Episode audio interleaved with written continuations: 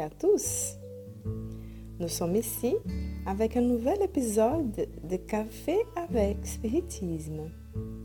Et aujourd'hui, c'est notre ami Tarsio Rodriguez qui nous apporte ses commentaires sur les livres Coletânea do Além, Recueil de l'au-delà, pas encore traduit en français.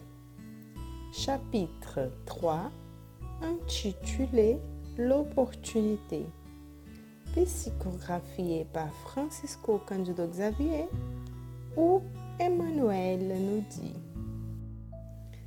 Dans toutes les directions de la planète, nous observons l'homme du monde à la recherche des opportunités. En général, cependant, les créatures humaines ne cherchent que l'opportunité d'une situation transitoire d'évidence sur Terre. Ceux qui recherchent les grandes occasions d'argent, des titres conventionnels, des situations en vue des désirs satisfaits du point de vue planétaire sont pressés. Les hommes identifiés dans un même idéal mondain s'embrassent dans la communion d'intérêts, dans ces rencontres fortuites. Les autres se saluent légèrement dans une attitude méfiante, craignant l'intrusion des autres dans le dessin inférieur. C'est le chemin commun de la vue sur Terre.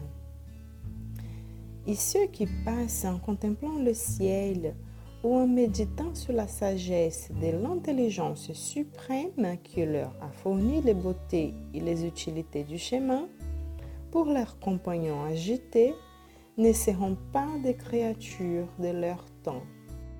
L'homme ordinaire, cependant, n'a pas encore compris que cette fuite en avant n'est rien d'autre qu'une opportunité pour mourir.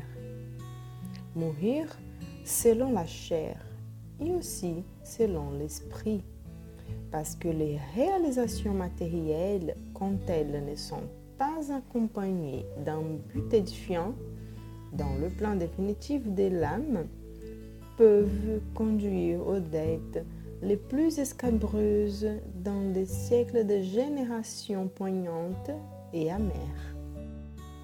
Dans ces mouvements désordonnés des créatures, il faut souvent jeter le patrimoine sacré de la conscience. Les tendances les plus nobles sont étouffées. Les meilleurs sentiments sont piétinés.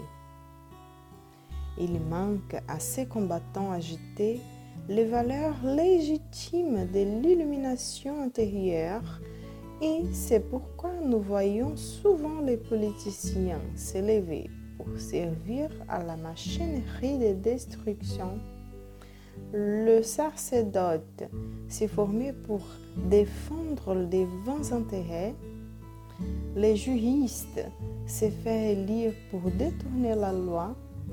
Ou le médecin s'est préparé à brouiller les problèmes de la santé. Presque toutes les créatures marchent anxieusement dans la valorisation de la fausse opportunité et arrivent épuisées à la fin de la lutte, se heurtant à la réalité de la mort, non préparée et malheureuse. Selon Tarcio Rodriguez, dans ses messages, Emmanuel nous rappelle que la vie est une véritable opportunité de transformation et d'édification de nous-mêmes pour le meilleur. Nous courons après beaucoup de choses communes. Communes à notre époque, comme les biens, le travail, les conquêtes, et tout cela est valable, à condition de ne pas trop se disperser en subvertissant les valeurs de la vie en se privant de l'opportunité de transformation réelle et définitive en nous-mêmes. Dans la question 60 du livre Les Consolateurs, Emmanuel nous apporte un raisonnement très éclairant sur l'instruction de la conscience sur des bases évangéliques comme une transformation réelle et permanente. Il nous dit, l'esprit sincère doit comprendre que l'illumination d'une conscience est comme l'illumination d'un monde, en soulignant que la tâche de l'Évangile auprès des âmes incarnées sur terre est la plus importante de toutes, puisqu'il s'agit d'une réalisation définitive et réelle. La mission de la doctrine est de consoler et d'instruire Jésus pour que les hommes mobilisent leur qualité divine sur le chemin de la vie.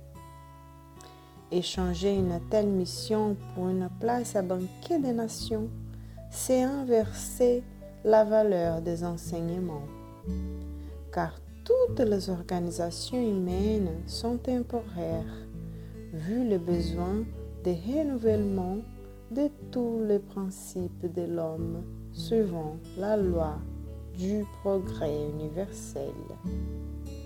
Il ressort donc la vraie construction du bonheur ne sera effective que si elle s'appuie sur des bases légitimes dans l'esprit des créatures.